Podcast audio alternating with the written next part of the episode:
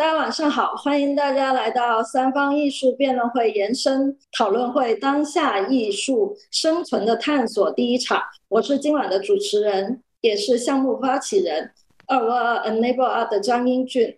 讨论会开始前，我来介绍一下今晚的嘉宾，呃，然后大家打个招呼。OK，首先是众间联合创始人冯正廷。Hello，Hello。呃，艺术阿伯艺术。空间主理人高航，Hello，刘嘉欣，哦，哦哦，刘洋好像有点卡，欢迎回来。嗯，所以这位是广东时代美术馆副馆长、首席公共项目策展人刘洋。不好意思，我是刘洋，发现我回来了。然后最后是呃，我们二五二 N 内巴的另一位创始人木木。Hello，大家好，我是木木。其实是在那个八月份的时候，呃，我们看到了时代美术馆的一篇推文，凛冬将至，匍匐前进。然后，呃，那个那个时候，我跟木木看完都有一个同样的感想，所以我们感叹了一下，就是在上年的这个时候，我们还在跟时代做三方艺术辩论会，那个时候做了三期。过了一年之后的现在，时代美术馆要将要面临一个暂停的变化。嗯，所以这个这个我们非常感叹，对。然后生存其实是我们每一个人都会面临的问题，呃，作为艺术从业者，更是一个就是经常谈到的一个难题。除了我们自己以外，这也是观众问的最多的问题。其实，呃，二五二前期是做了一个独立艺术空间，然后是做了四年，然后我们经常呃会在。展展览的期间，呃，观众都会问我们，就是你们是怎么生存的？你们靠什么在盈利？等等，就是这些，其实大家都会很想知道。面对生存，我们有过很多不同的尝试，呃，还有很多无奈的妥协。所以，呃，本次当下艺术生存的探索讨论会，我们邀请了来自 不同城市背景。我们这一场刚好是大湾区，就是广州跟深圳，对不同城市背景，还有不同机构背景的负责人，呃，艺术家、策展人，大家来一起探讨一下艺术生存的现状，以及呃我们会遇到的困境、障碍，还有尝试，还有一些改变等等。也希望通过这样的讨论，大家不同的遭遇。这样的一个语境下的思辨，来探索更多在未来我们可持续生存的可能性。我们先来就是了解一下各位嘉宾，可以简简单介绍一下你们自己在做的，然后还有你们的空间。这样，我先邀请一下深圳的艺术阿尔艺术空间。我我介绍一下吧，我们是在深圳一个。差不多有的四十年老那个历史的一个老社区圆岭新村里面的一间这个艺术空间，然后平时就是做一些可能有的没的，非常就是展览也好呀，或者是一些分享也好呀，或者沙龙也好呀，或者是喝酒也好呀，这种 很多乱七八糟的活动。嘉嘉欣有怎么说的吗？对，其实就像高航刚讲的，因为我们是一个就是基本上什么活动都尝试过的一个，呃，so called 艺术空间。但是其实我们的生态可能它不一定完全是呃在就是集中在艺术。展览或者说像一些艺术沙龙这一块，就是我们在我们实践的过程中是有做很多不同的一些活动的，所以就是可能是一个我们的主体一个，但是其实我们有很多旁支，然后去做很多不同的一些尝试吧，这样子。我们的主要的风格，就大家可以看线背后的那个背景图，就能 get 到大概我们的这个。主题调性是怎么样子？感受到了，感受到了，你你俩都超酷。对，那嗯，那你们对呃美术馆变化有什么看法？或者说，就是作为机构，你们觉得机构对于这个时代的意义是什么？就从你们自己本身出发。对我来讲的话，说说说比较日常点，其实就是一个平时想散步，或者是想。放松，或者是怎么样，就是去想，就是有一种类似于说精神消费的一个场所吧。就他感觉，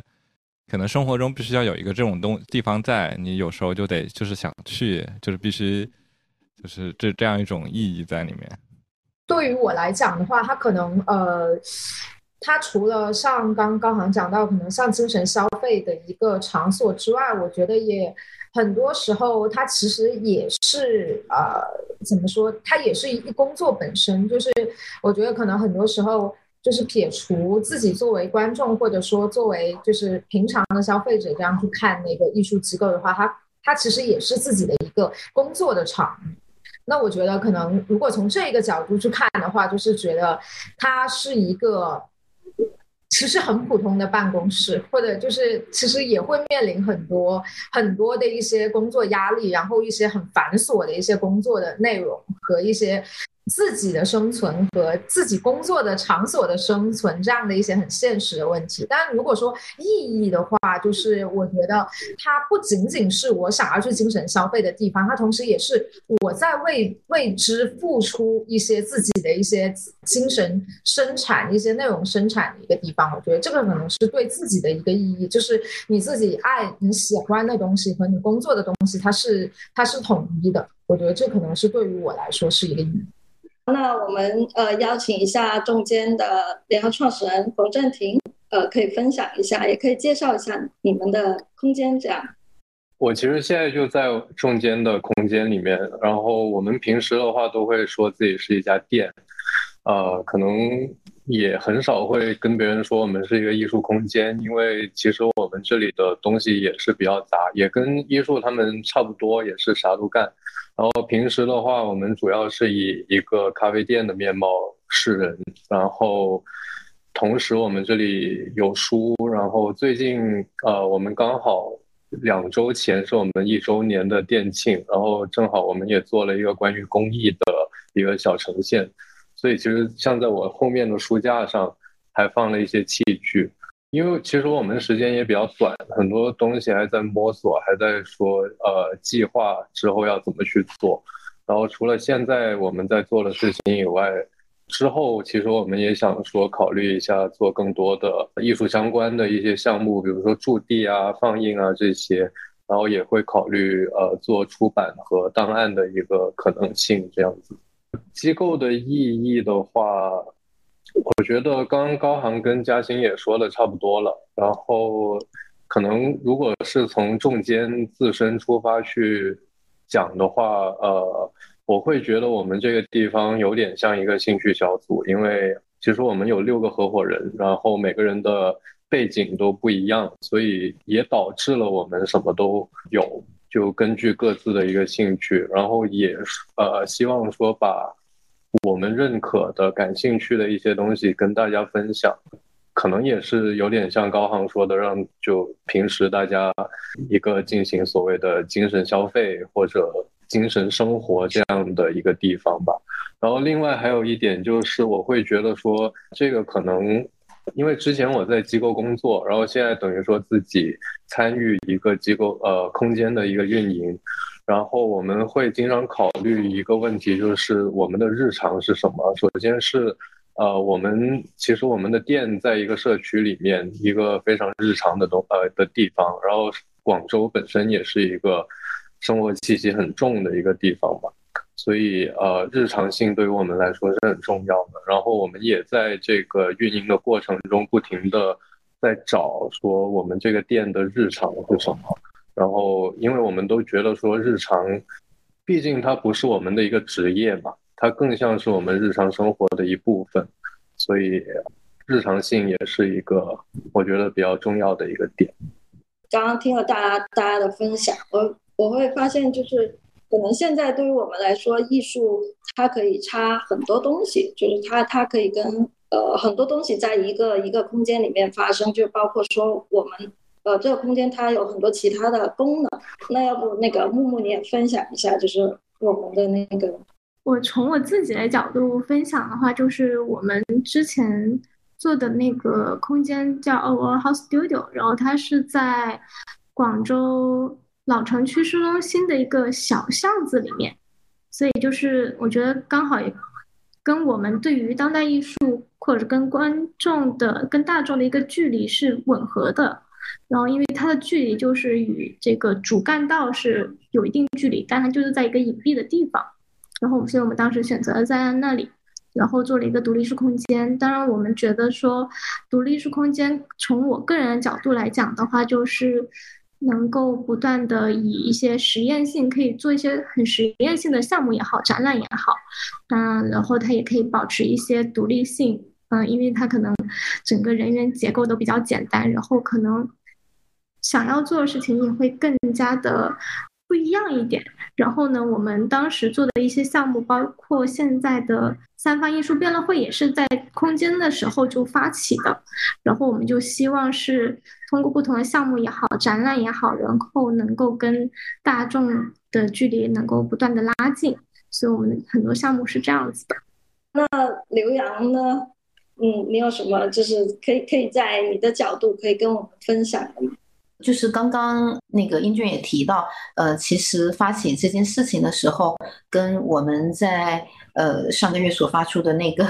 匍匐前进的这个文章很有关系，所以我想我就大概也说一下我对于以美术馆为代表的这种机构，呃，还有自己切身的一些想法吧，因为。我觉得可能，嗯，今天当我们谈艺术生态的这个艺术的生存的问题的时候，今天所邀请的，包括后面所邀请的很多的嘉宾，相对来说都是体量小一点的这种空间，但它其实是说明生存这个问题呢，一直以来在可能以个体或者是呃更小单位的这种团体去支撑的这种空间里来讲的话，它是一直存在的。然后呃，对于美术馆这种体量特别大的这种机构来讲的话，他自己本身的这种运营问题，可能会比较需要依赖有一个稳定的一个投入，因为它体量大，所牵涉到用的这各方面的资源都会更多，然后调动调度到的东西，嗯，以及对于反哺回来，对于美术馆自身的这种建设的影响也会更大，所以有个稳定的投入的话，对于他来讲的话，是一个更健康的一个状态。那这也会跟。就是让好像呃，时代美术馆现在面临这种暂停的状况的时候，好像它会让大家感受到的这种寒冬会寒气特别重的一个一个原因，就是可能这种当大的机构可能都出现这种问题的时候，它不再是一个其他的这种可能相对小型的空间日常都在面对的一个问题了。但同时，我觉得它这个也呃，就像我们在文章当中所说的，它也代表了一个本身对于这种模式之变的一个思考，就是。美术馆，包括美术馆在内的这种机构运作，呃，到底它怎么样去在理想和生存之间，能够可持续的长期发展下去？我们当然长期的也做过这个方面的一些努力，但是也因为它体量大，所以其实转身会很不容易，或者是说它需要的呃支撑起它来去行走的这个力量也会要求要更大，嗯，也没有那么容易达到。但毕竟大家很大多数时候。所面对的并不是美元。都要去运作一个美术馆这种体量的，所以今天谈到生存这个问题的时候，呃，我想它可能更适合的是，就是请呃我们陆续邀请的这些呃机构去分享他们的运作，因为这个是这种日常他们都在考虑的问题，呃，每天都在面对的事情，到底有什么样的一些思考，然后可能对于更多的人也会有一些借鉴。然后，但是说到美术馆的这个这种生态来讲的话呢，我觉得可能跟其他机构相，就今天我们其他的几个。空间相比可能会有一个不太一样的地方，是在于它本身美术馆是有长期的使命的，注定让我们没有办法这么可以轻松的去以各种方式，好像你你你只要是能发生就好。然后，而且这个长期使命里面有很大一个部分是在于它呃要做培养性的工作，那所以这种培养性的工作也会让他需要有更加。持续的行动，然后包括可能，比如说面对于整个行业的，对于艺术生态的，然后对于我们的公众的几方面的培养。刚刚呃，刚刚也提到机构对于今天的社会的一个意义跟价值是什么？其实我们在近十年，就官方的报告也好，还是说在我们自己美术馆的这种日常的观众调查里，都能够看得到。如果从观众的这个层面来讲的话，现在来美术馆跟博物馆去。度过他们的呃休闲生活的这个已经是一个非常普遍的选择，尤其在九五后里面，这样子的一个选择可能已经超过了过半数，并且它好像是已经是排列在包括旅游啊景点什么其他的这些呃选择范围之内的，大概是排在第三位。我觉得这个也是一个可能跟十多年前相比，艺术和美术馆进入大家的日常生活里面，成为一种。停顿也好，放空也好，还是说去社交也好，甚至包括学习也好，这样子的一个选择里面挺重要的一个一环。然后，那另外一方面来讲的话，对于社会的意义，那可能。除了我们输出给观众之外，那我们吸收什么东西进入进来，然后呈现给观众，那这个就是我们衔接到行业、衔接到呃艺术行业或者是呃知识界、学术界等等的这些方面的呃另外一个在背后的工作了。那这个可能也是大家通常所看到，比如说呃学学术顾问啊，或者是策展人啊这样子的工作里面，呃挺重要的一个环节。那嗯，所谓美术馆的知识生产的这个部分，在研究和呃策划和展展示等等的这个前这个这个前端的这个工作，那嗯，我想可能我们呃呃在过去的这种。如果能获得一定的，就是能够获得到一个比较稳定的投入的情况之下的话，当然是一个最好的选择。它能够保障到我们既可以去专注在自己的就知识生产方面的这一块的一个专注度跟投入度，然后另外一方面，对于我们要输出的这个前端来讲的话，对于我们的观众，我们也可以尽量很慷慨、很大方的去以培养为目标，以以美术馆的公共性为目标，去呃就是释放跟输出给大家，提供更好的条件给大家。那相对。来说的话，甚至可能我们对于观众的，就是反向，就是从各方面如何去吸收到支持的这一块。因为美术馆的体量确实太大，短时间之内你没有办法去寄希望于有个体或者是呃小的群体去帮助我们支撑到实现到。那这个可能我们待会可以后面再说。那我想可能这个是美术馆大概上来讲，在它的运作的上，还有对于社会的意义上来讲的话，一个比较笼统的一个一个介绍吧。我刚刚听完刘洋的这一段，呃，我我中间有很多感受，因为呃，我之前也是在就是机构工作，然后也经历了不少的机构的动荡，包括说就是关关开开这样，然后到自己再再去做独立艺术空间，我也确实感受到了这个时代的一些变化，就是从从前我们可能非常单一的认为这个展览。嗯，可能这个展览是比较传统的，或者它就是要放在美术馆或者什么，然后到现在慢慢的，大家可以呃做自己的项目，大家可能不依附于呃美术馆，甚至可以在开放的地方，呃，我们可以有自己的空间，或者是甚至这个空间它不需要一定非得是艺术这样，所以我觉得艺艺术它呃现在是在各个地方都生产出来了，然后呃。对于观众来说，我觉得也是一个大家越来越关注这个东西，然后这个东西好像也跟呃大众越来越接近了。对，大家不仅会去美术馆，呃，然后也会去参与一些艺术活动，呃，诸如此类的。然后我觉得，因为我们的背景不一样，那大家对于呃自己在做的这个呃机构也好，空间也好，或者说我认为它是一个事情也好，呃，你们有什么对于这个机构你们？怎么去看待职责，或者说输出，就希望，呃，观众来获得一些什么之类，或者我我们能带给大家，呃，或者带给社会，或者或者周遭有一些什么变化之类的吗？继续艺术先分享。对于我们来说，其实我们没有把自己当做一个特别严肃，就是说一定要去履行什么公共教育意义这样的一个艺术机构。就是我觉得我们自己个人的愿景来说，更希望的其实是艺术它可以成成为一个大家愿意去在里面去分享一些自己的一些想法、一些对于艺术的看法，以及可以在我们做的展览和我们做的一些活动里面去获取一些属于自己的一些 takeaway，，呃，一些收获吧。呃，我觉得可能，呃，对于美术馆来说，它可能会有一个比较，就是它会有一个严肃的一种，就是公共教育职能存在。那我觉得可能对于我们独立空间来说的话，其实，因为我们也一直在强调自己是一个社区艺术空间。其实我觉得它那个社区艺术可能不是说，呃，它一定那个艺术创作要发发生在社区里面，它更多的是，呃，我觉得。在我们机构里面，就是在我们空间里面发生的任何一切，它都是社区化的。它有属于我们自己的一个社群，大家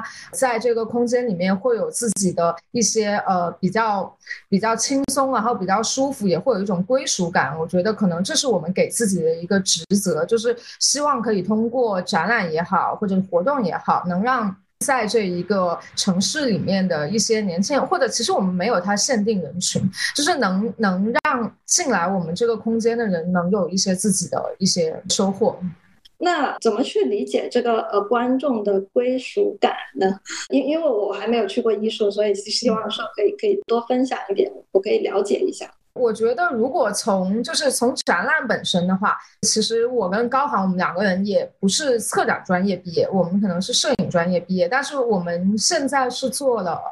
第十三还是第十四个展览，总忘了数量。然后我们做了这十几个展览的过程中，呃，其实我们一直也在。挑战我们自己的一些能力，或者说我们自己也在不停的成长和学习中，因为我们也需要去了解，在呃，就是在我们在做这些展览的时候，我们也会不停的去跟参展的艺术家，或者说呃，包括可能做这个展览中涉及到的所有人，我们也会去学习。所以我觉得对于我们自己来讲，在做这个展览的过程，它就是一个学习。那对于来看这个展览的观众来说，他跟我们之间的距离其实没有那么的远。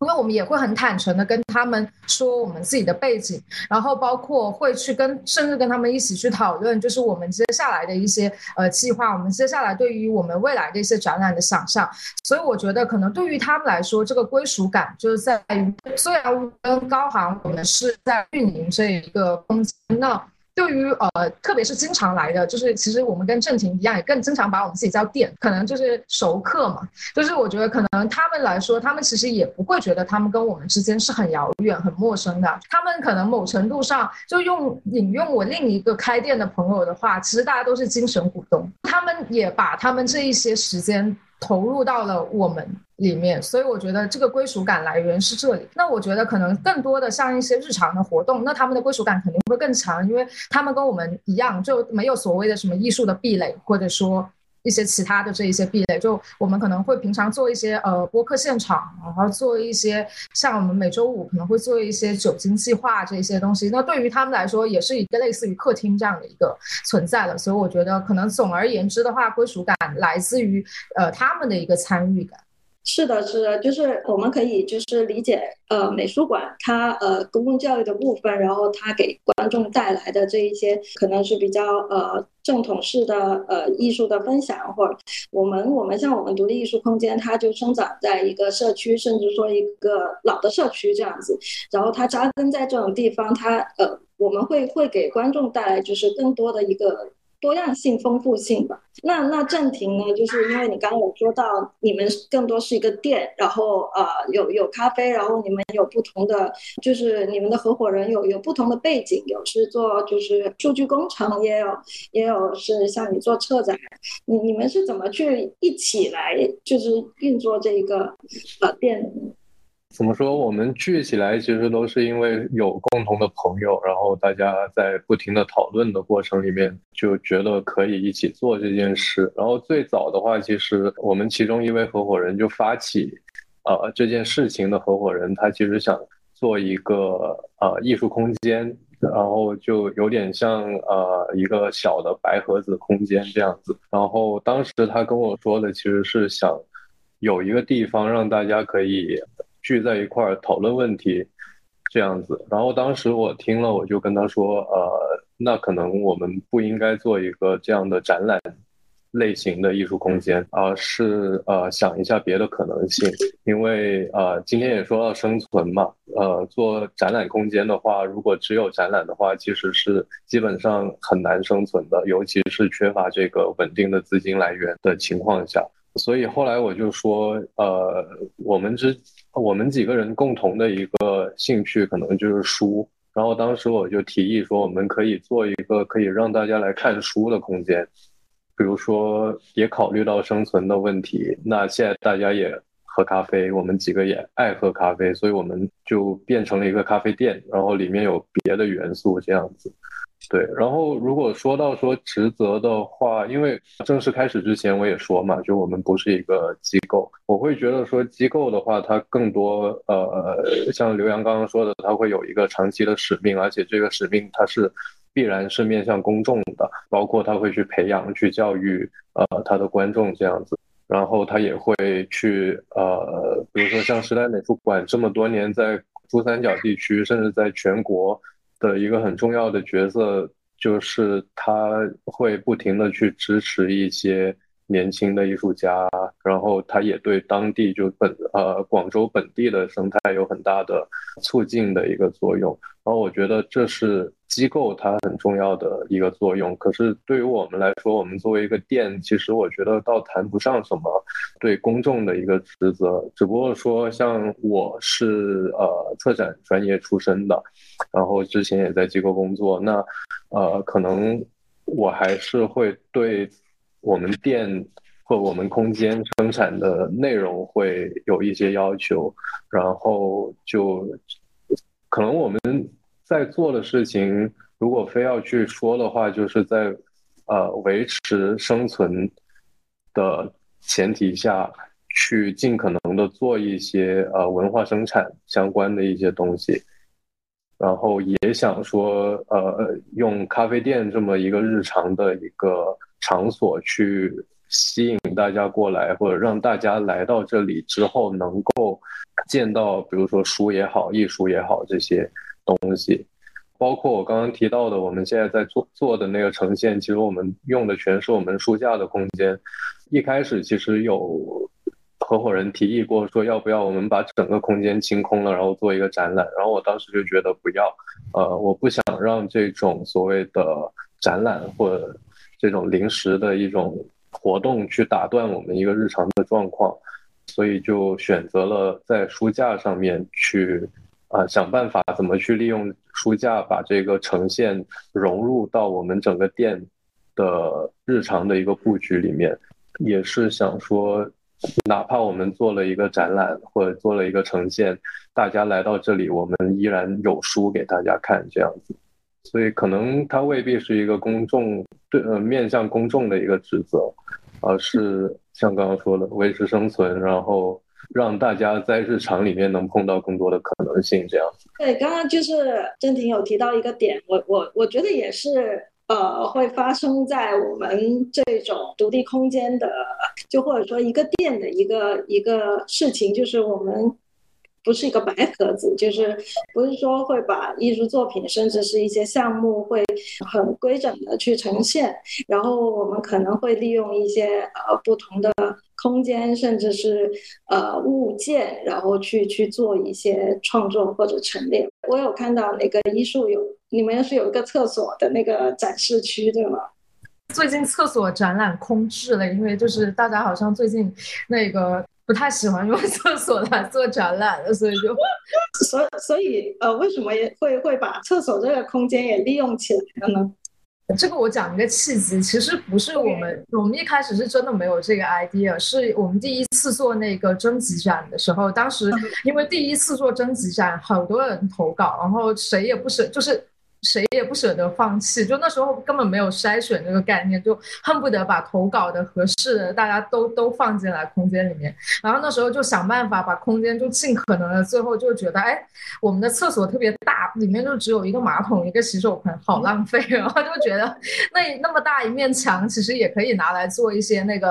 呃，展示，然后所以就，然后没有想到那那一次厕所还特别受欢迎，就有大概三四个投稿者都都喜欢厕所，然后最后给了一个呃插画师，对，然后从那之后就觉得，哎，其实大家对于呃，就是对于来参加我们空间的展览的话，其实不会说一定。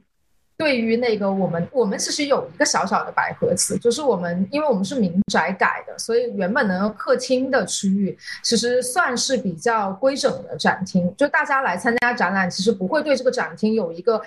很执着的一个念想，所以就是呃，就在这样的一个情况之下，就是厕所就变成了展厅，这是厕所美术那个厕所美展厅的来源。OK OK OK，很有意思，很有意思。如果下次那个厕所还有展的时候，我一定会去看。我们这个一直在做一个征集，对，就做了这两次以后，就一直在有一个这个开放性质的征集，就是就不止不只是那一次征集展，你可以用厕所，全年都可以用厕所。但是但是就是一直没有人投。所以所以呃，我还想问，就是呃，展期期间那个厕所它它本来的功能是还是提供使用的吗？是是是的，是的，是的。OK OK OK，好好好，所以我我们也了解到了一些呃，其实作为我们不同背景下的一些运作的不同，包括就是大家可能不同的机构，然后有有不同的一些呃呃组织啊，或者说我们去呈现艺术的方式啊，这样。然后呃，我也想了解一下，就是大家还有就是别的不同的。方式吗，因为因为我有看到那个呃，艺术一开始你们是以播客的形式先先做起来的，对吗？对的。对，那那是怎么从一个播客就是做呃后面去做一个艺术空间呢？对，说到播客就得换换回这张图。对，这一开始就是这这张图背后就是我们播客艺术闲谈播客的三个主播，中间的是现戴眼镜的是我。然后另外一个是我们主播 Lavita，呃，我们是一七年开始做第一期，但当在那之前我已经是好几年的这种算重度播客使用者吧。然后，然后那时候就正好跟正好有次在深圳跟炫碰面，然后他就说他也想做一个这样类似于电台的这种东西，然后我们想了想，然后我就想要不就一起做呗。然后那时候正好又去。呃，又去上班，然后觉得上班很无聊，不如做点播客比较轻松一点。然后那时候是刚去上班，所以还没有那么不想上班。然后这个播客做了一年以后，就就更加不想上班，就想着总要做一点自己的事情。想着想能做什么好玩的事情，就想搞点做搞点艺术的东西。当时我们没有说想要做一个就是有艺术空间这个概念，当时我们想的就是。想有个地方，然后这个地方可以放点艺术作品，然后怎么可以比较节省成本，或者是更好的去用这个搞到这个地方。就是我们最开始方向是我们找找 B N B，虽然现在 B N B 也是退出市场。就当时我们想做民宿，然后用民宿的客厅来做我们的展厅，然后在因为那时候我刚也也刚回来，刚刚来深圳要找房子，说我也可以住个房间，又可以省就是省一笔租房钱。然后，但是后面发现，其实在深圳做民宿有本来就有点困难，之后没办法嘛，就为了生存也是还得去上班，然后所以也去也去上班了。然后后面就主要是现在找这个空间，我觉得后面可以他分享一下他后面的这些体验。刚刚就是高涵已经把前面我们为什么从播客就是变成一个空间，就是最开始的时候真的很想做 BMB，因为当时呃。就是我回国前刚好在呃，我人在伦敦上班，然后我租的房子在 Brighton，我也试过做 B N B，然后觉得哎，就是在客厅摆一点那种艺术作品，就是大家客人还蛮喜欢，然后其实也可以有自己有点在做那种很迷你客厅展览的那种很很爽的感觉，但后来发现确实在深圳这一个。行不通，因为深圳它不是一个传统的一个旅游城市，然后所以我们后来就那时候我在上班。然后后来就越来越不想上班，后来觉得其实呃，因为我自己本身是非常爱咖啡，然后也喝了很多年的咖啡。那时候觉得，既然我这么喜欢咖啡，然后我也会冲咖啡，不如就直接把咖啡跟我们想做的这样的艺术展厅结合在一起吧。然后就呃开始了，但是其实后来发现，一开始想的特别简单。那时候，呃，我有做一些市场调研，就是也有把深圳当时的一些艺术画廊，然后一些艺术机构都跑遍，然后也认识了，还有去了广州，然后呢，我记得那时候应该是去了 Art 二十三，然后还有当时在旭姑苑路有一个小小的很独立的艺术空间，后来他们应该是去年还是前年十周年的时候，然后就关掉了的那个，反正去了也去了一些，就广州、深圳的都跑。那时候觉得广州整个就是很蓬勃，就大家好像也没有很很担心就是生态的问题，就特别有有那个就很有信心，觉得自己一定可以，然后又又觉得啊还有咖啡。然后我记得我那时候还跟我爸说，就是我的这个想法。然后我爸有帮我算每天要卖多少杯咖啡。那时候算，应该是每每天卖三十五杯咖啡，就是可以平租金的本。然后我那时候觉得太简单了，一定可以，三十五杯咖啡就三十五个人，然后就开始了，就其实很莽撞，因为那时候是一八年的一八年的九月多，然后开始找找空间，然后很顺利，一个月左右，然后就在园林找到了这个空间，然后就那时候也觉得很很兴奋，然后马上开始了。所以就真正从运营，呃，我们开始试运营应该是一九年的一月份。那时候其实我觉得我们对于所谓的艺术空间的概念其实是比较模糊的，就是我当时我个人的概念其实还呃停留在就是首呃在国内的话，可能当时去就连续去了很多广州的那个空间，然后觉得其实是比较成型的一个概念，就是有一些艺术活动，然后有一些艺术展览。那我觉得，但是我自己更想做的其实是。一个比较集合型的，就是像我们刚刚说，可能有咖啡，然后还有一些其他的，所以就把它糅合在了一起去做了一个尝试。那在深圳这个市场是没有任何的参考例子，就相当于我们就是盲盲做，就是只能自己慢慢的摸，然后所以在过程中其实慢慢的发现。咖啡确实是一个更好进入的一个门槛，就是当时我记得我们最开始的时候是在大众点评，也是以一个咖啡店的方式去呃一个形态去存呃出现的。然后我会发现，如果不会把不把自己局限在我们是一个所谓专呃艺术机构或者说一个专业的艺术空间的话，可能对于普通的大众来说，他们也不会有太强的一个抵触心理。所以其实。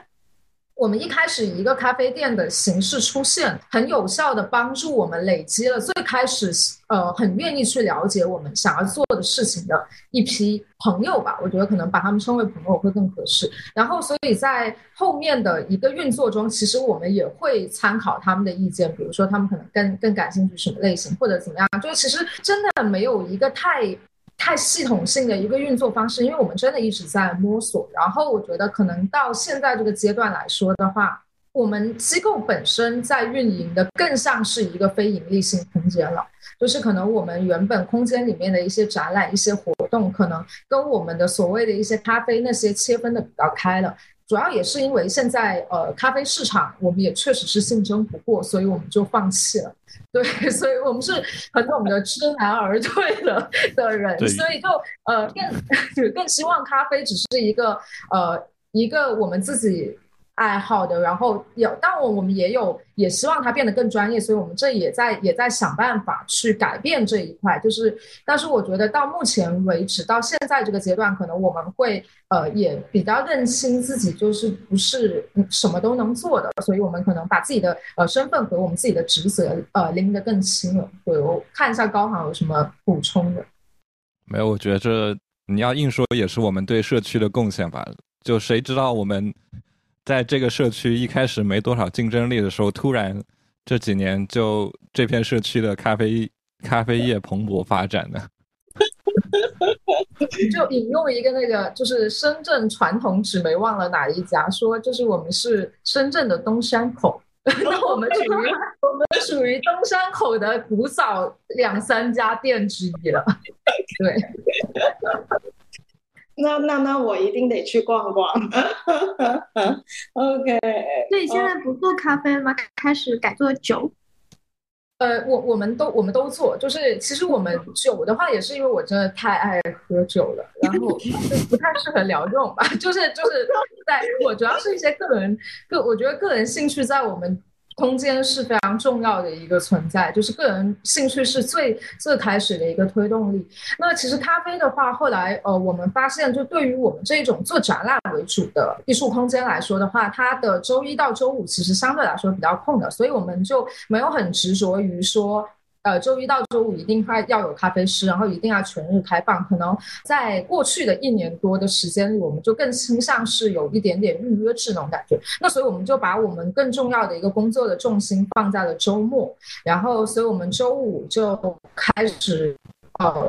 其实我们之前有做过很多尝试，可以待会儿高航呃介绍。但是我们最新的一个尝试就是周五的时候是呃酒精计划。就这个酒精计划呢，其实是我觉得，既然大家既然每周五现在工作那么累都得喝酒，不如就有意义的喝酒点，就找借口嘛。就是所以我们酒精计划有时候会跟我们的播客现场连在一起，然后有时候会做一些呃，偶尔会做一些主题的一些聊天啊、沙龙这样。然后有些我们也做过跟一些实验音乐人的一些现场，然后就各方面的尝试吧。就是希望大家既然要喝酒，就。顺便交个朋友，或者就是玩一玩，开心一下这样子。然后周六的话是比较规律性的放映活动。就是我们会把更多的工作重心放在这儿，然后呃，在平常的一些展览的前期和中段，就是会看情况去做一些呃工作坊和一些呃聊天啊，然后一些这些活动，展览相关的活动。听起来都很熟悉，因为都是我们走过的路。对，就是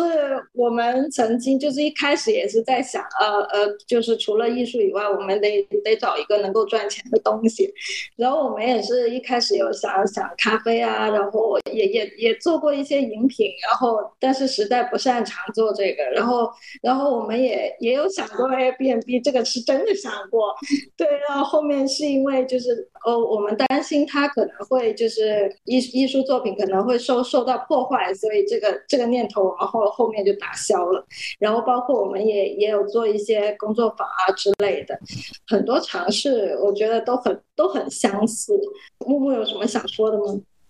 所以后面我们其实从咖啡，我们也放弃了咖啡之后，也不擅长饮品，我们就把这个问题丢给了艺术家。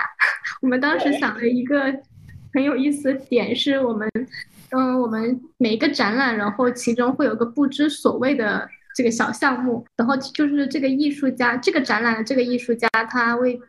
他会特调一杯什么东西，然后就在他这个展期里面售卖，然后艺术家可以随便乱调，他也可以含酒精，也可以不含酒精，就它不一定是一是个规范的一个饮品，它只要是无毒就可以。对，我们就固定了一个价格，固定了一个不知所谓的这一个饮品，然后就一直持续到最后。那艺术家每天来上班吗？没有，就是他他在布展的时候去调了一个配方给我们，然后在馆内的那个小伙伴他就会根据这个配方，可能加多少多少克盐，或者加点什么什么东西。当然，这个这个呃喝的话，那就那就另外一回事儿。但但是在这个过程中，然后我艺术家也很。很开心，就是就是是一个呃，是一个从来没有尝试过的东西。我也想问一下，呃，郑婷，你们如何呃，你们会会要去平衡展览或者书或者你们咖啡的部分吗？就是就是在你们运作的过程中，这每一趴它都是一样的吗？还是说你们有侧重点？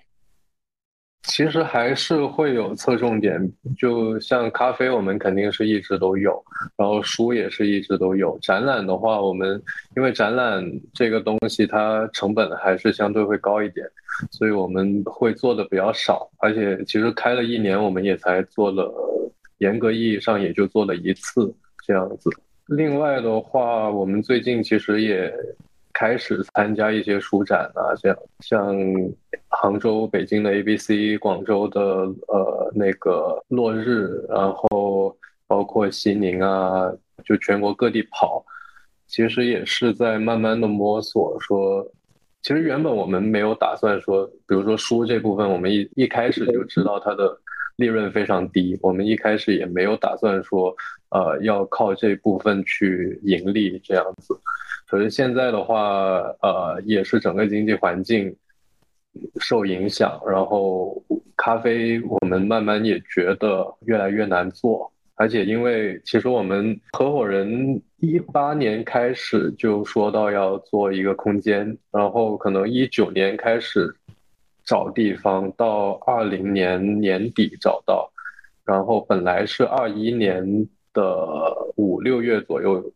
打算是那个时间开的，结果当时碰上疫情开不了，然后结果就拖到了八月份才开。然后在这期间，我们本来也呃，我们这个地理位置其实，在体育西这边嘛，本来也是个商圈，然后店也很多。可是就在近两年，可能附近可能多了二十来家店吧，所以这个竞争也非常的激烈。所以我们现在慢慢的也在想说，怎么把。成本控制好的同时，能不能开拓一些稍微能盈利的一些项目的同时，也不放弃我们本来想做的那些东西。可是这个问题也是我们最近讨论的比较多，暂时也还没有一个解决方案。对，是的，呃，就是只要我们一直在在在做艺术这件事情，我们的生存就一一直我们会会会去探讨这个。对，那那其实我们刚刚聊了很多都是机构的，那呃，我们要不要从呃艺术从业者这个角度去去聊聊我们所在的城市的艺术生态？呃，大家怎么去看？因为因为呃，我们这一场刚好有有广州，有有深圳，也也是艺术先开始，就是深圳。对，因为我们对深圳也不是很了解。我觉得就刚刚炫说他去市场调查的时候还蛮，对，就说的对比有点蛮明显，就是那时候感觉就是深圳这边会比较就没什么，就是比较安静，或者是没有什么很有勇气的这种事情出现。深圳可以看到最近最近多的一些呃艺术机构，大多都也是画廊性质的嘛，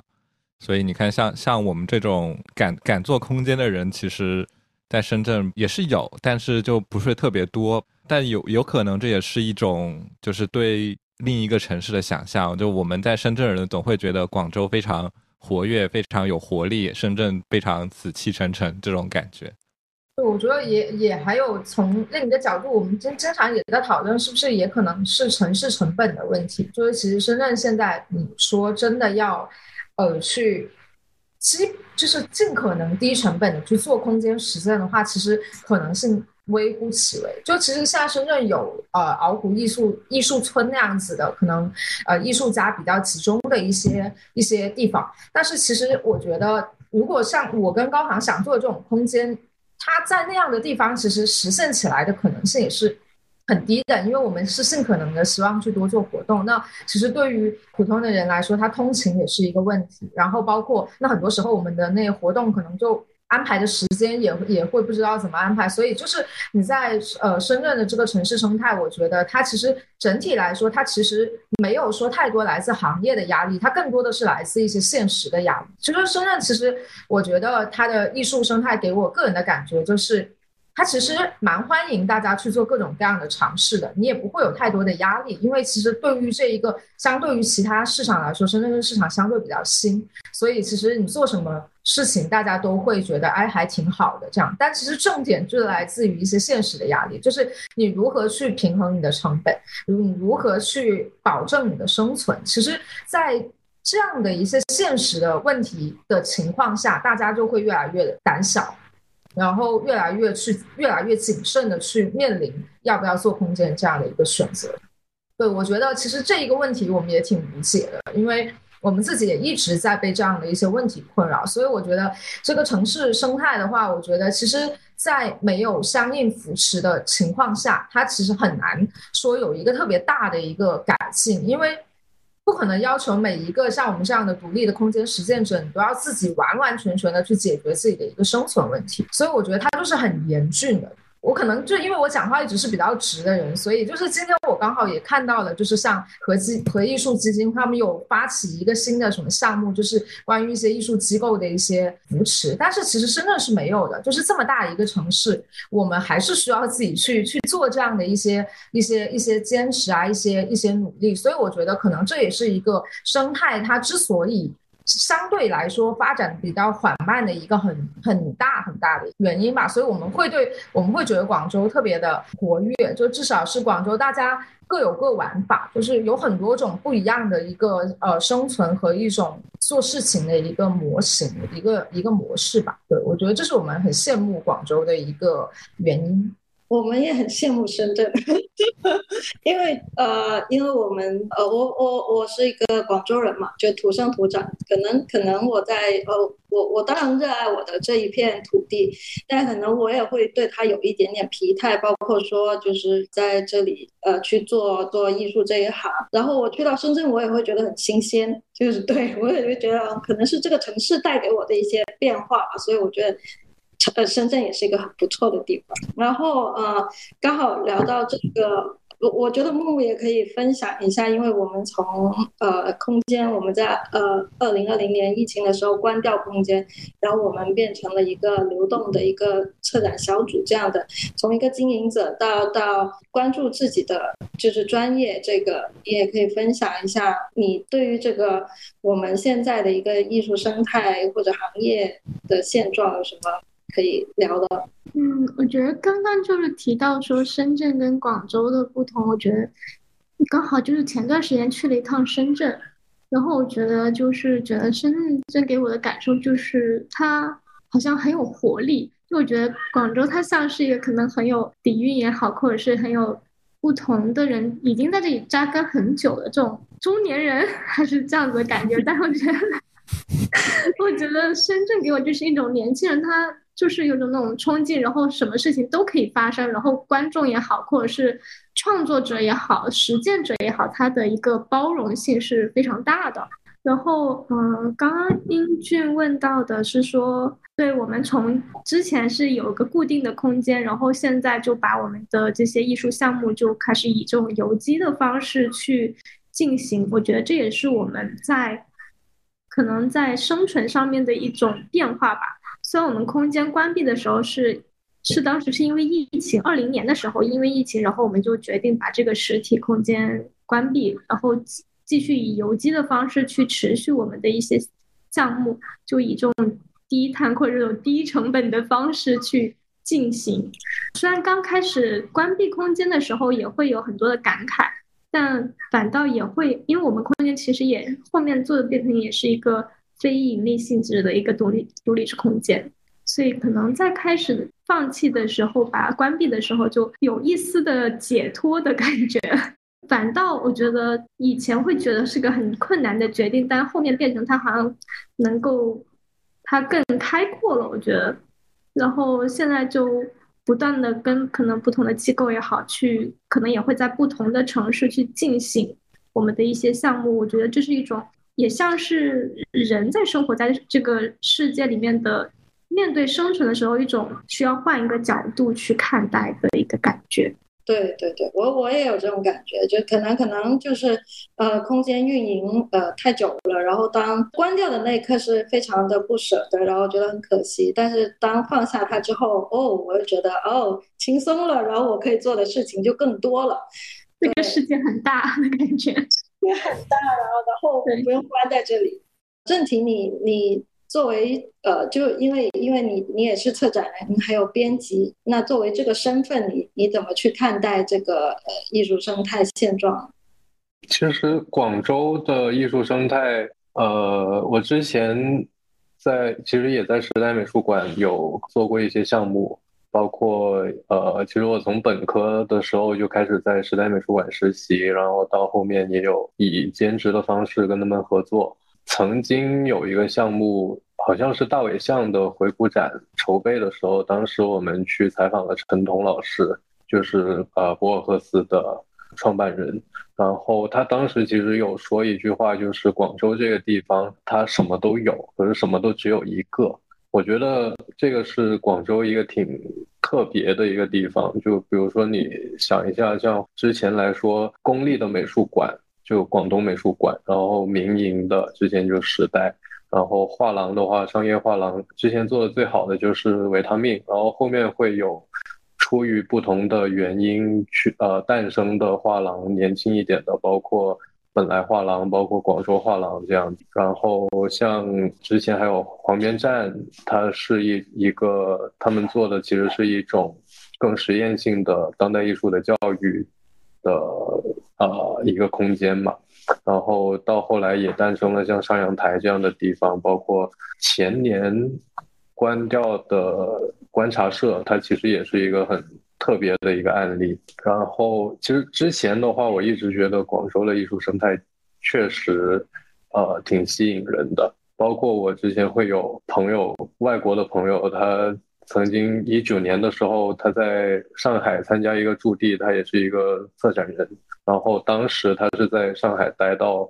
就他他当时觉得上海很无聊，他觉得上海没有一个。他其实想看到一种更另类的一种生态，然后后来我就把他叫来广州看，然后他就觉得这才是他想看到的。所以广州一直以来可能就是这种多样性会比较丰富一点。然后可是近几年的话，我们也看到，比如说观察社它关了，然后本来画廊暂停了一段时间，现在也搬了。黄边站现在也搬去新的地方，就原本上阳台所在的地方，然后也之后也不知道他们项目会以什么方式，或者说做一些什么什么方向的项目，然后时代美术馆也是要暂停。然后我会觉得说，就算还是有很多年轻的力量在，因为就是刚刚提到的很多画廊也好，艺术空间也好，他们其实都是很多年轻的艺术家也好，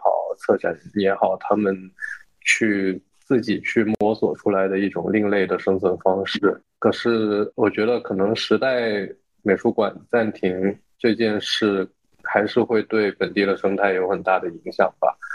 其实时代美术馆给我的感受是，它是一个有点像这个生态的保护伞。就如果没有时代美术馆的话，之前提到的这么多空间，我觉得他们未必可能会诞生。所以我总体来说，对现在的生态其实是有点悲观。嗯嗯嗯，我们特别想听一下刘洋看这个艺术生态的现状，就包包括以你的身份，对你的经历。我觉得刚刚其实大家的讨论也给我蛮多启发的。我可能就是分了几个点来说哈，可能会占用一点时间。一个是从今天的讨论里面，大家也能看得到，就是几个空间其实各有各自的玩法，并且都很有活力。那这是这种做空间的轻巧跟灵巧之处。然后那好像每次呃，就像刚开始我们第一轮对话一样，哎，一到时代美术馆要到我讲的时候，整段变严肃，似乎好像这个事情是呃，一般来讲可能美术馆跟美术馆的嗯谈，然后。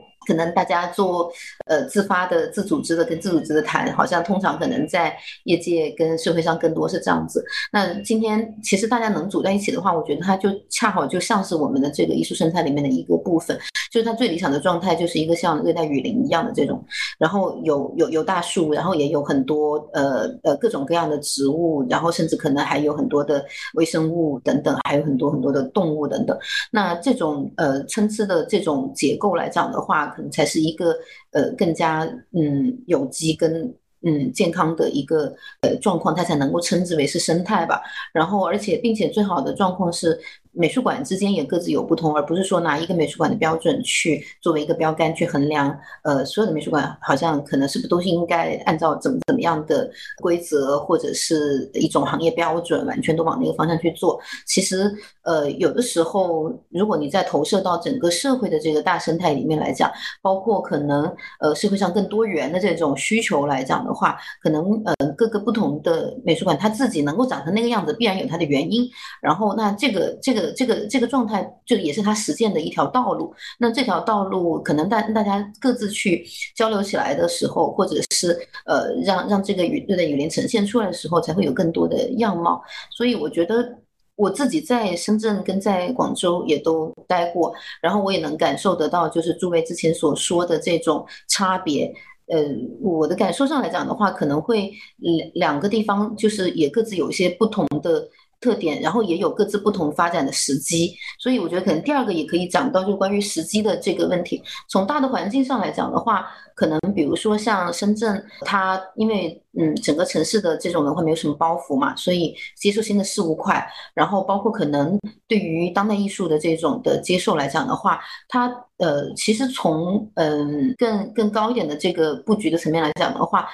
从官方也好，还是到企业来讲都好，它接受度都是普遍性来讲会比较高一点。然后，呃，因为它可能跟整个城市发展的这种步伐，或者是它要打造自身的这种特点，嗯，跟形象是是相吻合的，包括企业的特点。然后，那可能那广州的话，之所以可能像当代艺术可能相对来说比较弱一些的话，那确实跟它自己本身的这个背景，跟呃城市文化里面本身固有的这种呃优势，跟它就是去决定。如何去分配？嗯，就所谓这个城市自己的特色和它的文化特点来讲的时候，它有太多可以用的资源，就包括可能传统的也好，还是甚至可能包括呃近代的也好。那我觉得这个也是在大的环境上来讲的话，也有一个呃接受度的一个问题。然后从个体上来讲的话。其实它也有时机性的这个问题，比如说，可能刚刚大家谈谈到好多，呃，开发的东西，其实我们就是在时代美术馆也做，比如说我们之前也做过，把逛美术馆说明书做成册册子，然后这个册子一卷呢，其实可能卖也是卖十五块钱，然后但是可能也许五年前我们推出来的时候。呃，当时可能书展都还没有像现在这么火，呃，整个市场的接受度是很低的，就可能都不会有人会想买。那今天来讲的话，你可能在书展上，或者是在一个美术馆的艺术品商店里，或者在是一个艺术空间里，十五块钱的一卷册子，你可能觉得会很好玩、很有意思，可能不加思索的也都会把它带走，甚至可能送给朋友什么之类。但是对于我们来讲的话，事实就是这个东西它一直囤在我们的仓库里，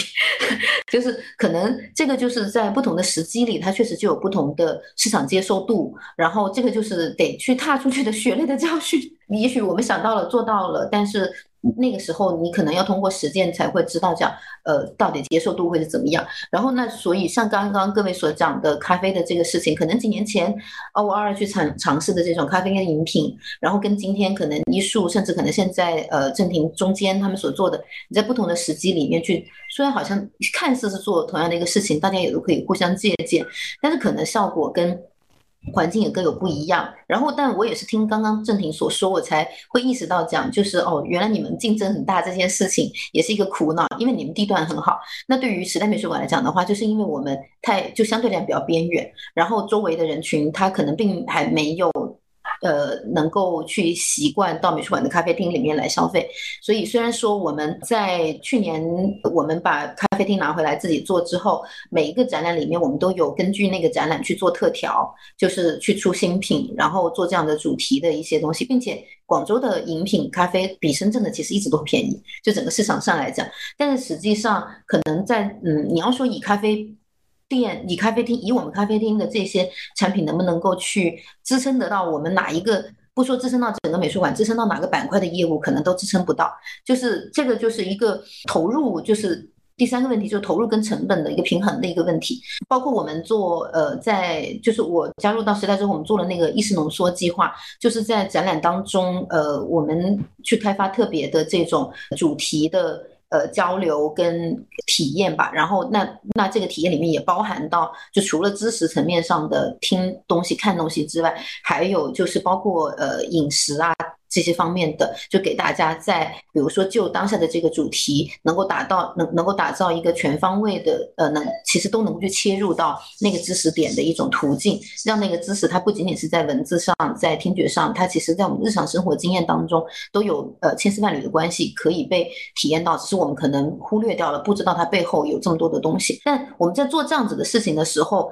提供的是一个呃很强调。嗯，它的体验性，或者是大家到底就是你不管是在知识上也好，还是说在饮品啊、呃吃的这些东西上啊，你的收获是什么？然后，但是我们在收费的时候，又经常会要去很仔细的衡量，我们到底收多少钱合适。然后，一方面来讲的话，要呃呃，美术馆自己本身不是一个商业机构，那我我们不能像是一个呃，在一个奢侈的商场一样去。去开出一个很漂亮，就是大家也不会拒绝的一个价格，会觉得是理所当然的价格。我们还是会要考虑，就是自己本身的这种非盈利的一个特点，以及大家的一个期待。然后同时呢，也要去考虑大家的一个消费习惯。那在这个时候，其实我们在背后的投入常常都是基本上是可以忽略不计的，就是因为这个投入，它可能除了我们所谓所谓所谓表面上的给大家看到的这些吃的喝的之外。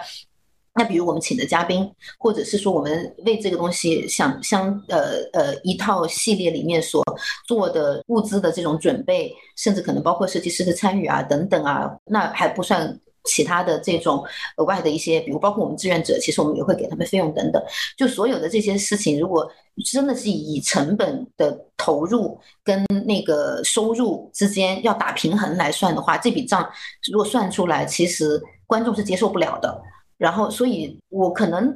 在我的个人的职业生涯里，我可能能试过，就是我真的是以这种投入跟呃收入是要打平来算的话，是类似于做一些工作坊的时候。那做这些工作坊的时候，因为它这个材料费是多少，然后请嘉宾的呃老师的费用是多少，这个是可以很清楚算得出来的。相对来说，但其实多少美术馆都还额外有 cover 了一些东西。但是当大家这个这个价格，它如果是打所谓打平的话，它的一个代价是，这些老师他的费用他是得是收的低的，你也不能够给到一个市场上的一个就是他的一个收入的这种价格来来来来反馈回给这个老师。所以其实不管怎么去打平来打平去，就是他多少都有额外的，其实大家可能隐形看不到的，呃，有人为此而去。呃，支付的成本，所以包括我之前在深圳，我们做美术馆之夜，呃，也是以收费的方式来做。但是这个收费，它其实我觉得但凡这种收费的时候，更多时候它是一种意识上的一个培养，就是让大家慢慢的能接受说，其实你在美术馆里面不是所有一切东西都一定要免费，免费的东西不一定都好，然后他们也不一定健康，就对于美术馆的运作。而且来讲的话，就是如果当我们在其他地方都能够去坦然接受消费的时候，在美术馆，如果我们很精心的给大家准备了一个东西，那这个东西为什么它不值得大家掏一些费用？而且还还更直接的一点是说，往往免费的事情就很容易被人家放鸽子。放鸽子之后，它其实背后的一个不好的地方是在于，这个资源它会被浪费掉了。因为你没有来，然后别的人想来的，他没有机会报名，然后这个是这个事情，他最后又被悬空，被置在就这个资源又被悬又被悬置在那里，所以它最后造成的其实就是一个浪费。但是，比如可能我们这样子去，包括美术馆之夜的这种基于这些的条件去收的这个费来讲，假如说我们要。以打平的思路去衡量哦，我在美术馆之夜里面我邀请了多少艺术家，然后我们做了多少的这些物料怎等等的，呃，所有这些东西永远就是这个成本，就像我们美术馆的门票一样，它跟一个展览的投入是可以说是九牛一毛这个的收入，所以我觉得这个可能在投入跟成本的平衡之难这个。来讲的话，我觉得确实是一个很困难的事情，也当然也可以，就是待会大家有时间可以再谈，但它可能同时又是在我们所谓讲这个生态里面，它又牵动了，就比如说会要讲，就其实可能如果谈到扶持个人的扶持，或者是我们受众的扶持，其实也是当中很重要的一个部分。那可能大家也还没有到这样的意识，会觉得讲说这些东西它值得我去用什么样的价格去获取它，包括门票，可能有一些展览你知道是网红展，但是。可能去看网红展的人就会觉得这个门票我是值得的，但另外来讲的话，可能我们也许在其他的机构或者在美术馆做的展览很精心，投入非常的大，甚至可能跟那个网红展相比也会更大，但是门票可能远远低于它。但我们也会依然遇到有，当我们比如说做随你喜欢的票价的时候，我们永远会遇到有人来问讲说，为什么不是我随便定票价？为什么是你给一些票价给我选？但其实这个是后台操作的，呃，可选的可选择性不多的问题，就后台操作的一个限制的问题。那包括也有讲说，比如可以选十块钱，可以选二十，可以选三十，可以选五十，可以选一百，但一定会是选十块钱的，去选最低票价的是百分之八十的。呃，人都会选择这一个，甚至可能，比如说，可能我们有套票的时候，比如说门票加场刊是多少钱，然后这个价格其实也是一个非常低廉的价格，但是可能也会有人会不停的问讲说，那为什么这个场刊我当买单买的时候要五十，我合在门票里面一起的时候我只是加了二十，那为什么你场刊不卖二十等等？就所有可能这些我们自认为本身是为大家考虑让利的行为。嗯，你在遇到抛向到整个市场的时候，你可能会遇到很愿意支持的人，也有可能会遇到不理解的。所以我觉得这个也是一个社会整体意识的一个培养的一个问题。也许这个还需要很长远的一个培育。那另外来讲的话，嗯，还有很可扶持的方面，比如说就是官方跟企业，当然也是很重要的。那在这一点上来讲的话，深圳的官方的这块的扶持，其实相对来说会比广州的会更开放，会更有途径。每个区跟市里，它都有一些资金，嗯，至少有两类的资金是可以去申请的。一个是文创产业，一个是呃文化事业，但是可能对于就是艺术或者是像中间就这种比较小型的呃空间来讲的话，如何能够在里面能够就能够申请得到这个费用？我觉得可能这个是一个也也是一个有一个时间有有有一个时间发展的一个问题的，因为可能在现在来讲的话，更多的是比如说像美术馆啊什么这或者是比较成体系一点的机构，他们可能都还在。刚刚走入到 这个门槛，就是开始有一些官方的资金可以去接纳，愿意去投入跟支持，所以它其实还没有到更往下的那一步，就大家以个体的行为在在做事情的这些，这我觉得它也是就是大家所做的事情如何能够浮现到。社会上能够被大家看到，或者是说这个生态，我们所说的这个热带雨林里面，它这个有益的生态如何能够被大家看到、认可到它的这个价值，然后并且可能有不同的方式可以去愿意去扶持。那相对来说，可能香港或者是国外，可能在这个方面来讲的话，都会更加成熟一点。这个也是一个时间发展嗯的代价吧。那我觉得以国内的大环境来讲的话，也不敢讲说以后一定能就这个。不不可以，没办法那么乐观，但可能它有一个规律，或者说我们现在要面临的这个困难，要去迈过的门槛，可能确实它是这样子一道一道来的。我觉得可能相比之下来讲的话，广州的官方就更加不太可能，就是甚至包括可能对于像大型的艺术机构的这种当代的这种的扶持，其实你都更难拿到。然后呃，关于企业这个方面来讲的话，本身其实民呃民办企业它会更活跃一点，更容易去接受这种呃灵活的。空间里面的这些行为，但是现在这个经济大环境来说的话，可能也难说。但我觉得另外来讲的话，就是他会有甲乙方的思维嘛，那可能更多的时候，有时候他会需要，就是我们去为他去做些什么。就我说的，我们是指的是我们艺术从业者，而不是说呃时代美术馆哈，就是艺术从业者去到他的那个地方，为他那边去做什么。所以在这个时候，有的时候他不是直接反哺到我们自己的这个空间里，在我们这个空间里做事情，你就能得到别人的理解跟支持和扶持，可能不是这样子，它就变成了另外一种生态，就是我们可能要去成为一种乙方，然后再来去养我们自己的这个空间。所以我觉得这条道路它确实不好走。然后嗯。那在在互助的这个层面上来讲的话，或者也可以看看说有没有机会把各自所摊所所所就是一步一步摊摊出来的这呃摊出来这些路，然后去有所交流。然后我觉得刚刚还谈到一个空间转换的问题，因为空间其实通常是我们在运作一个就是像像艺术或者中呃中间的时候，这种空间是一个最大的一个成本嘛。就如果我们把个人都当做是用爱发电。忽略不计，那空间成本其实往往可能是一个最大的一个一个成本。那空间转换里，刚刚大家所提到的这种思路，我觉得也很有意思，也让我感觉到，就是大家比如说讲到厕所的这个里面所做的事情，其实你都会觉得它很很很激动人心。然后也有观众在呃留言里面也有也有聊说好好玩。那我觉得它其实就有点像我们这些这些小空间的这种状态，它很好玩，并且甚至可能很必须，就是。可能美术馆是个客厅，但你家里面可能不需要很多个客厅。但如果人一多的话，你可能会需要好几个厕所，而且你不可以离开，就是你你离不开这个厕所。那可能像大家所做的，用咖啡、用饮品，还是以各种方式引导大家进来之后，来到这里，我再给大家去看艺术，这个是一种很好，也是一种挺好的、挺必要的一种培养方式。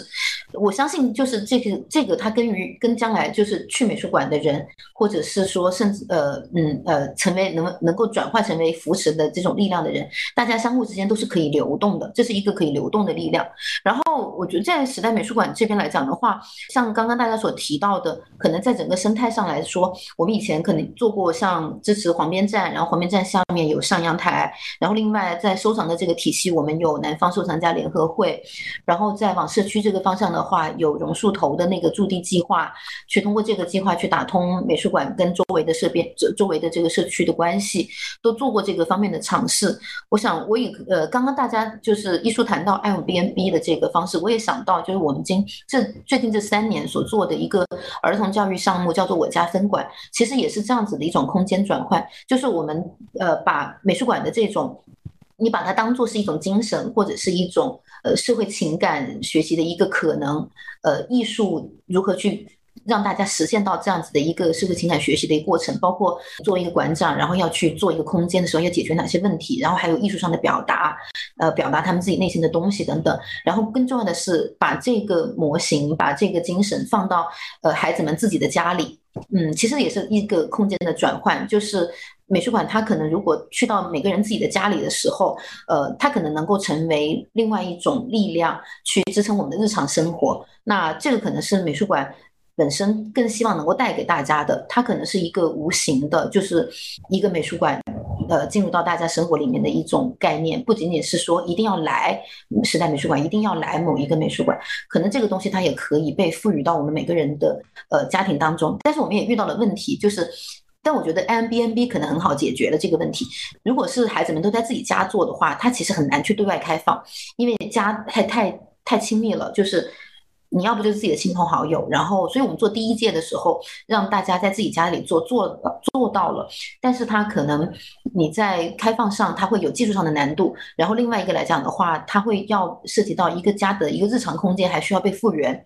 去回到他的一个日常秩序里的这个问题，但我觉得很你们刚刚讲的 MBMB 这个方式就很好，它基于一个呃，你会不断的有游客来到这里，有不断有住客，那它自然的成为这里的一个观众。然后另外可能在这样的一个家庭里，你预先设置了有些东西，它就是可有些有些空间有些位置，它就是用来展示用的，所以它不存在说对于日常生活的一个日常秩序的一个打搅。我觉得这个也是一个挺好的方式。然后对于我们来讲，解决这个问题的话是。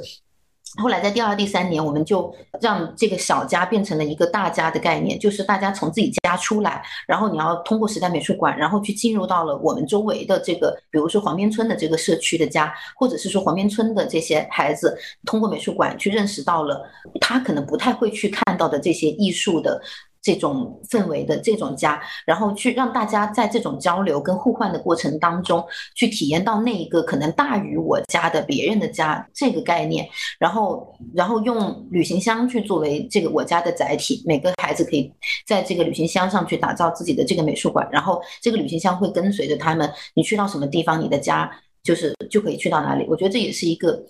对于人生的一个预言吧，就是可能我们呃最后这个。我们人去到哪里，我们家可能就去到哪里。这个行李箱去到哪，我们家就去到哪。所以可能做到第三年的时候，我们的模式上往这个方向上去做这种空间的转换，会获得有更大的一个空间。刚刚大家讲到邮寄的这个方式，我觉得到当然它也很重要。然后我们其实最近在呃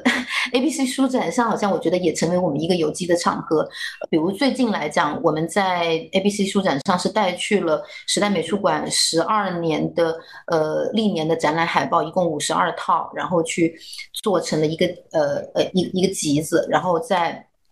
在书展上有预售，然后这个当然大家也也非常的支持跟呃喜爱，因为它确实代表了一个本地的艺术机构在十二年里面如何去探索自己要关注的东西，如何去认识，就是我们从本身是处在一个呃小区里面的美术馆，然后去看到珠三角，然后。从珠三角去看到更遥远的一路向南，然后并且是在这种呃呃华南非常有自治精神的，跟这种游击精神的地方有很多的探索跟实践，那可能这些都是呃某一些时代的这个精神。将来未来不知道我们会面临什么样的一种大环境，但这些过去所走过的呃，它确实是我们跟整个地区跟。呃，所有的艺术家、所有的呃机构和从业者，还有所有的观众，大家一起去共同嗯实践出来的。那所以我觉得这个也是就带着时代的精神吧，就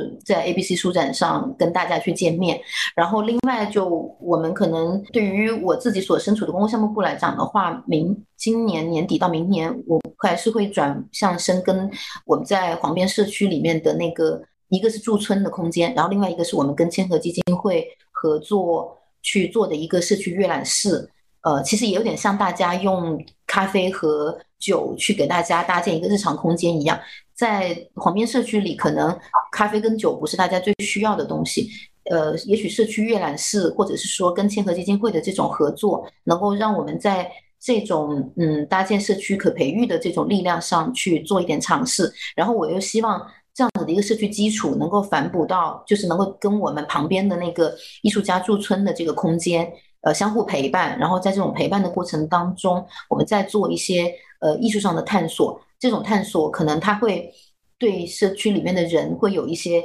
见识、眼界上的这种互相碰撞的一些作用吧。不能说是一定带给别人什么启发或者引导。我觉得这个会有点自大。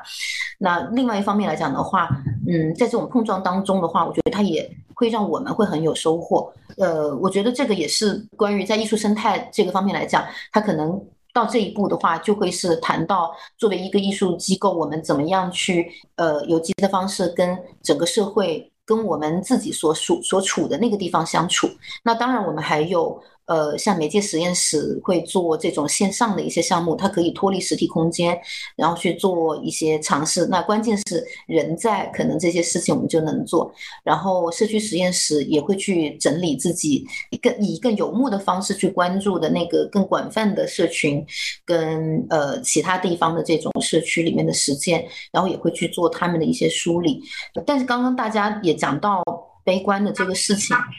最后讲一点点，就是我觉得我我我个人感受，我也不敢谈多乐观，但是我觉得这个东西就，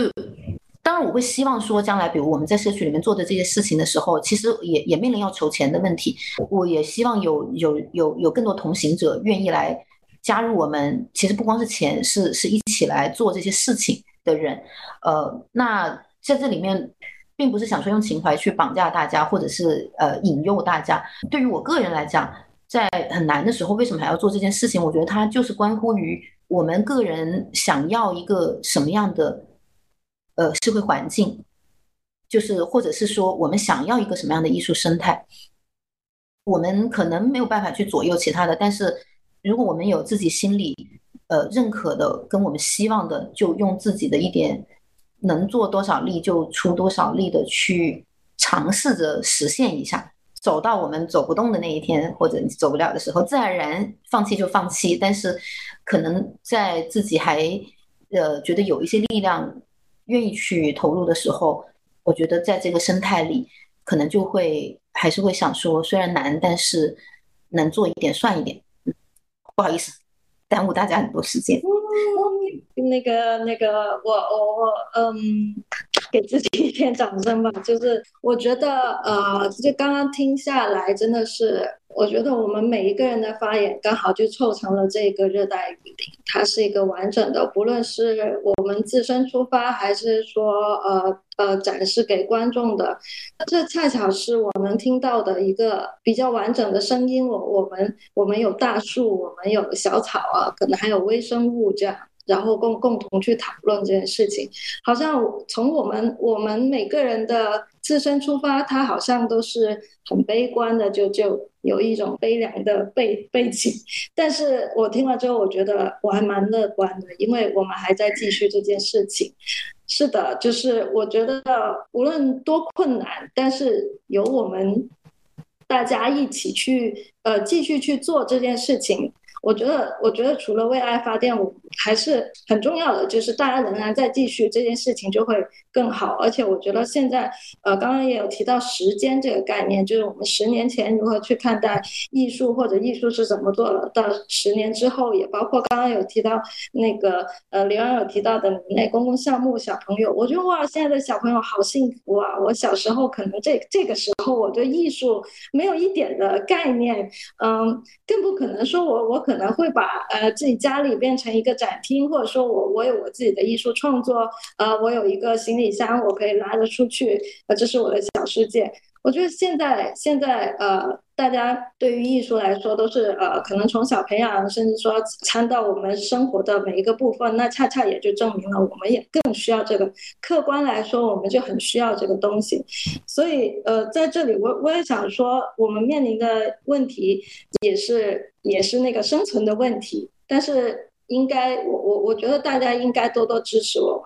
就是关于艺术，它可能是一个精神的输出，一个文化的输出。那为什么嗯不去不去付费呢？就是不不去呃真的敞开来聊这个事情，因为呃很多时候我们去面对这个事情的时候，包括我们以前呃从从自己出发啊，我们那么小的一个空间，我们也会在想，我我我们收门票可以吗？然后呃就有一点不好意思，也当然会。肯定会不不理解的，呃呃，也包括说我们自己那个空间，呃，我们也会去考虑很多问题。但是如果我们不收门票，我们没有去想那么多那么多生存的东西，那怎么去支撑我们继续运作下去呢？对吧？然后我想问一下，艺术你们收门票吗？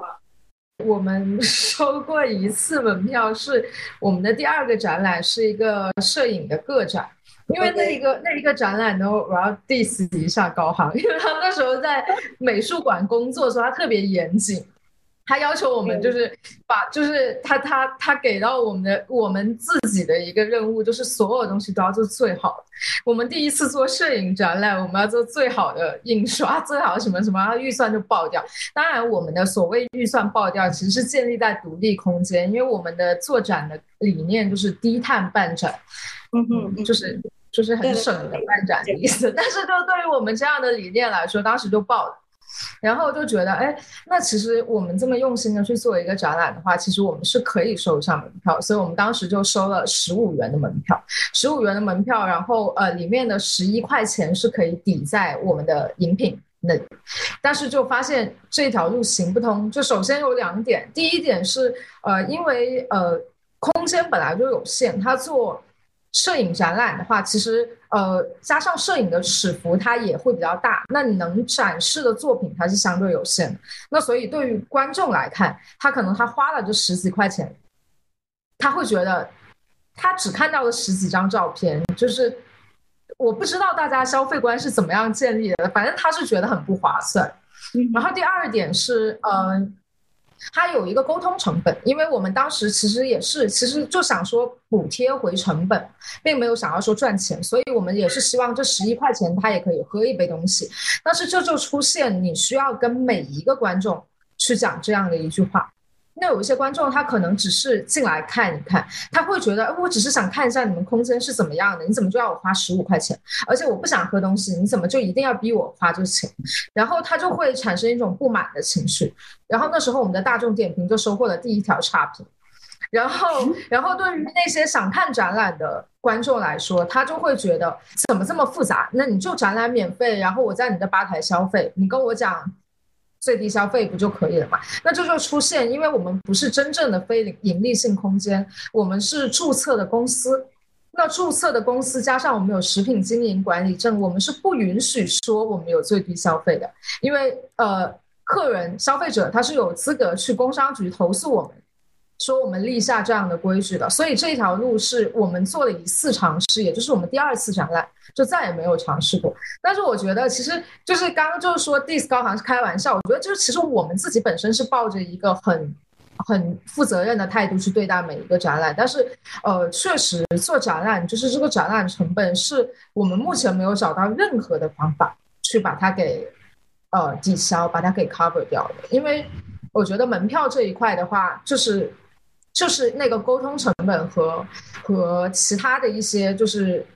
成本太高了，你没有办法预估。然后再加上其实很实在的，就是做门票，你还涉及到一些门票的印刷成本，你还涉及到一些设计成本。那这里面其实它的时间成本更是无法估量。然后再包括就是从我觉得就是从环保角度，如果你把这一张门票你是电子版，那电子版的话，其实。我觉得像我们以做公众号为主这样的一个空间，那它其实它传递的那个范围它也是有限的。大部分人他可能看公众号，他也不会说我今天要来看你们的展览，我还得查一下你们公众号的购票渠道，所以它也是行不通。所以其实这个我们已已经做过无数次探讨，但是确实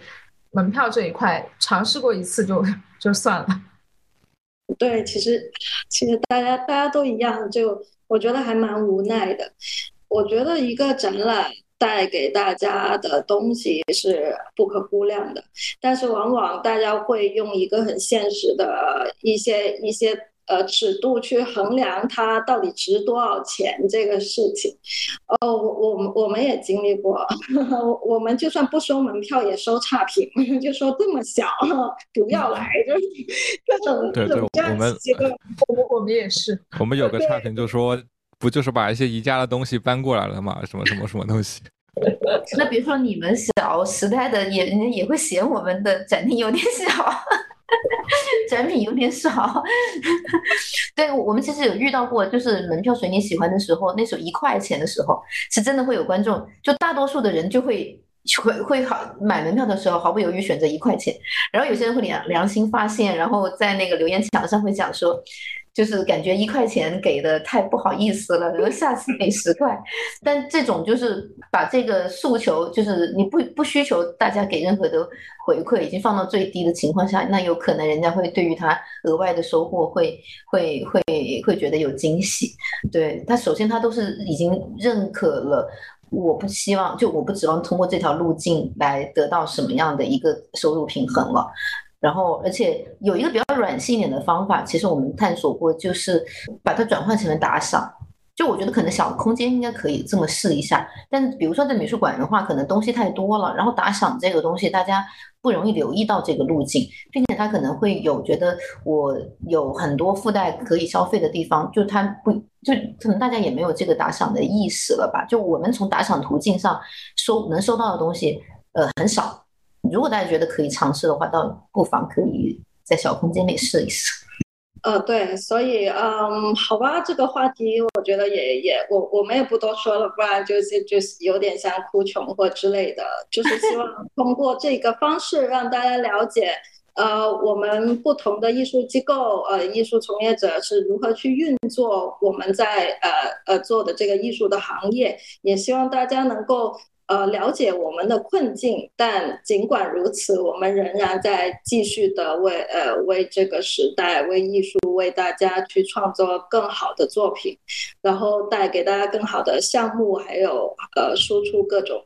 那那呃，我觉得。现在或者我们聊一下互助，呃，大家有什么期待吗？然后，然后刚好就是我关注到，无论是美术馆，无论是呃艺术，还是中间，还是还是我们自己，呃呃，我们都在社区里面发声。然后我觉得可以，大家呃，要不分享一下自己的社区项目？然后也希望说，在周遭的呃朋友，大家可以过去看看，大家可以过过去多参与，多多支持，这样。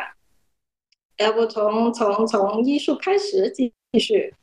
其实我们跟社区的绑定关系不是特别的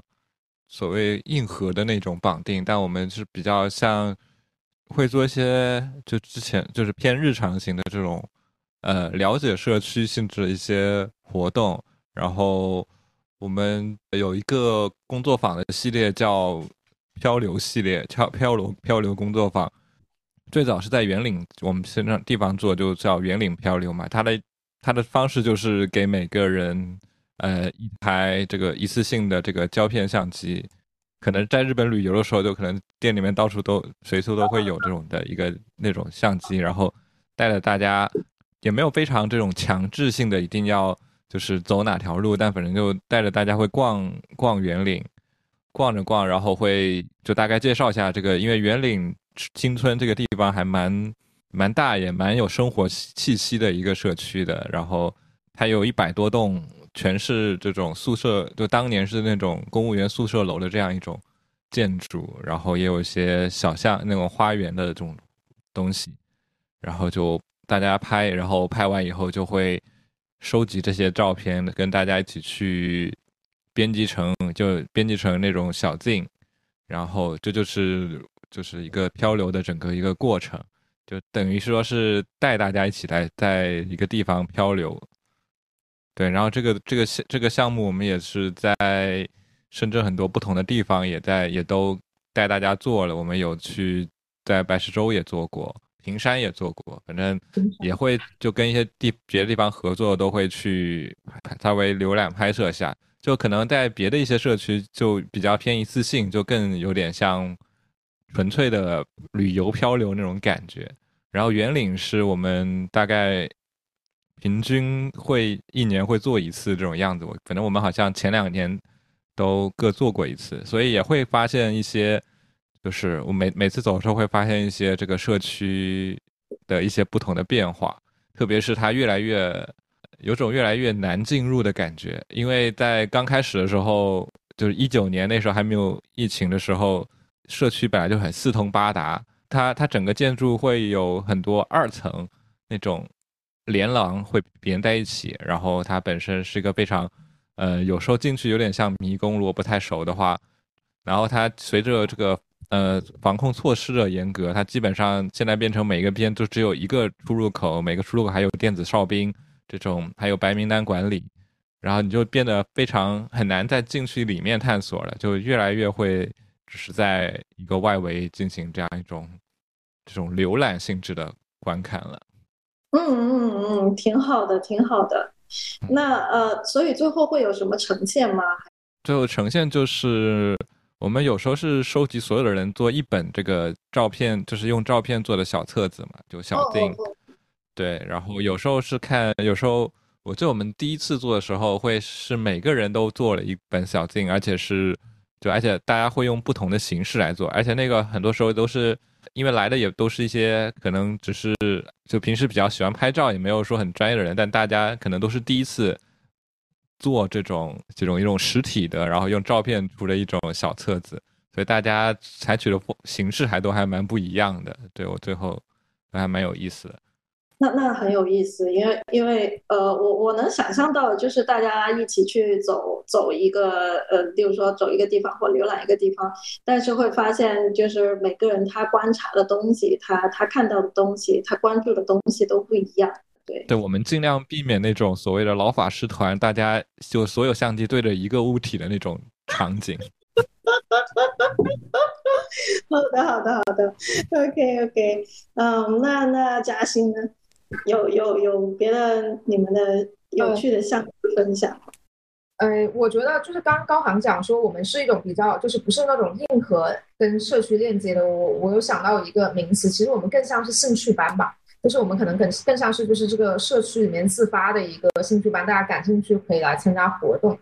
那我印象比较深的是，呃。我们去年的征集展的时候，因为我们呃，我们有一个征集展的项目叫“一树屋村”，然后从二零一九年就是跨二零二零年那一年到今年，我们做了三期，就我们每一年会借呃，就是挪用房地产的一个概念，把我们空间就是呃，把它幻化成一种就是房地产的一些不同的一些形态。然后去年的时候，我们的那个房地产形态是叫做是商业商业的那种小区吧。然后，所以我们就是把我们的那个展览变成了十二个不同的一些房型，大家艺术家可以认购，然后在相应的房型去做他们的一些艺术的呈现。那除了这一个艺术家的作品之外，我们还有一个同时在进行的叫露营者，就是呃，我们欢迎一些艺术团体，然后一些艺术机构，以一些不是艺术作品的方式进入到我们的展览里面。所以我们当时就呃跟雅昌艺术图书馆。然后做了四次的摄影读书会，然后我觉得，呃，做就是大家的那一种逐渐，因为我们这个读书会其实是借鉴了我们另一个，就是同时，呃，露营者里面的另一个项目，是我们跟木刻波流就黄奕他们做的那个木刻版画的组织合作的，他们其实用了一个很好的概念，就是大家，呃，是他的活动是四次，但大家一次性要交呃一百八十块钱，那等于每一次活动大概是。三四五五十五六十块钱，呃呃不五十多吧，然后五十多块钱。但是你如果参加完四次活动，他会退给你六十块，就是等于一百二十块。然后这一百二十块钱你可以呃包含你所有参加版画工作坊的一个呃材料啦，然后。第一次活动的一杯饮料，然后一些呃这些东西，所以大家的参与感就很强，就是觉得我要拿回这六十块钱，还是但是其实慢慢中慢慢也会交到一些朋友，所以就会很有粘性。所以我们黄奕他们的活动是在最前面，然后所以我们在做雅昌的这个读书会的时候，也借鉴了他们这样的一个方式，所以发现这样的一个方式对于我们做这些呃就是比较社群型的一些工作坊的话，就还挺好的。那我觉得特别是像黄奕他们做慕课。工作坊的时候，因为我们空间里面也有限，但呃，大家参与感还呃参与度积极性还蛮高，所以我们地方不够。然后当时是夏呃春夏交际，不是很热，我们就把一些桌子都搬到我们的那个店外面，大家就在阳光底下做木刻，然后就会经过一些老人家就。就很高兴，就说：“哎，你们怎么这么年轻，还在做我们小时候在做的一些事情？就这是一种兴趣班的感觉，就是可能我们其实跟真正的社区居民没有说特别紧密的，就是长期的保持联系，但是。”我们一直是一个开放的方式，呃，方式去对他们这样子去打开，因为我们也是，呃，就是园岭新村它分前后院，我们是呃临马路边的这样的一个房子，所以其实像一些老人家遛狗啊，这些孙子啊什么，他们感兴趣也会进来，所以是这样的一种社邻里关系吧，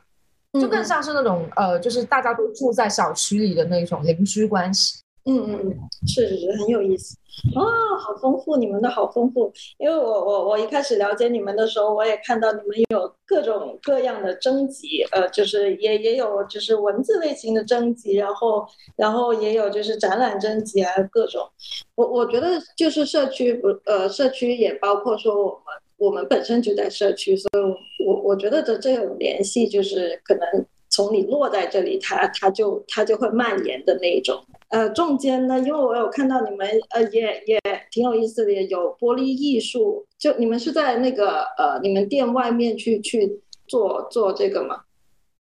哦，那个是我们店庆的时候本来想说，呃，在门口做一个吹制的演示，可是那那几天刚好台风天，所以下雨就没有做成。哦，那你们还有踢毽子？哦，对，踢毽子那个是因为我们隔壁是真英堂，是广州很好的一个黑胶店，然后他们也也有做咖啡啥的，然后正好八月份他们也店庆，然后我们就联合起来搞了个踢踢毽子比赛的活动。所所以最后是有有很多人参加吗？那个活动有？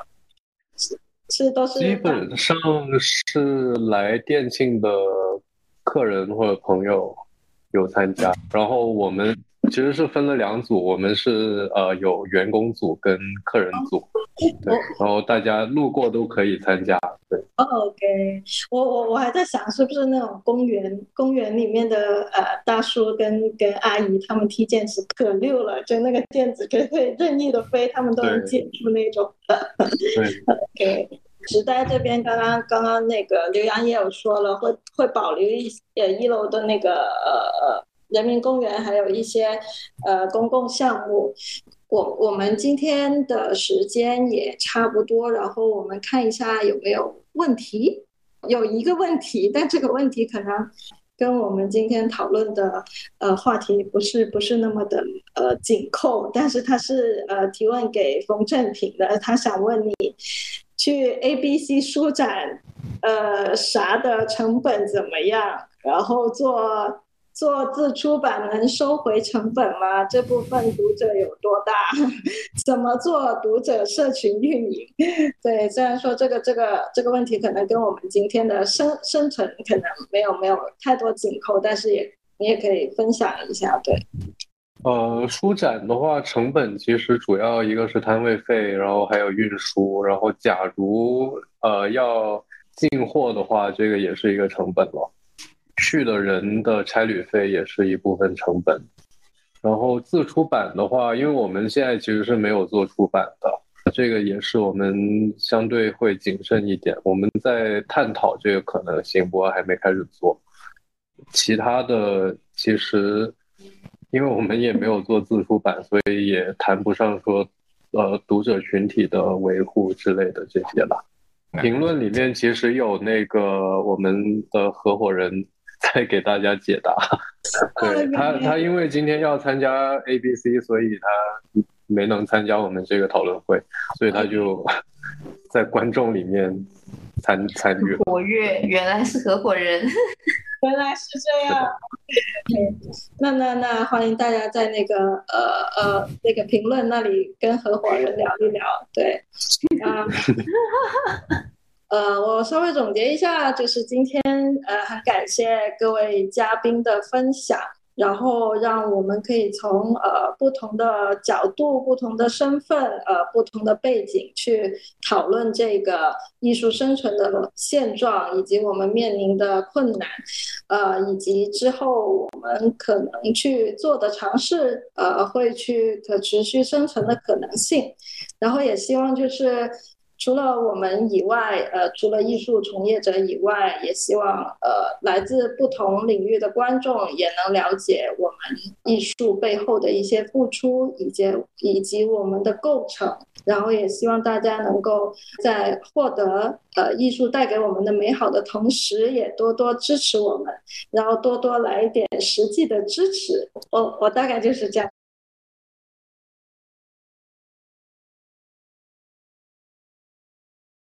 接下来大家的活动，呃，请大家多多关注，然后也也可以除了说去呃深圳的朋友多去艺术，然后然后广州的朋友继续关注我们，然后呃，应该接下来还有书展，也也欢迎大家多多关注跟支持。今天很感谢各位，谢谢大家，谢谢。然后呃，接下来谢谢大谢谢大家，家。谢谢拜拜。拜拜。拜拜。拜拜。拜拜。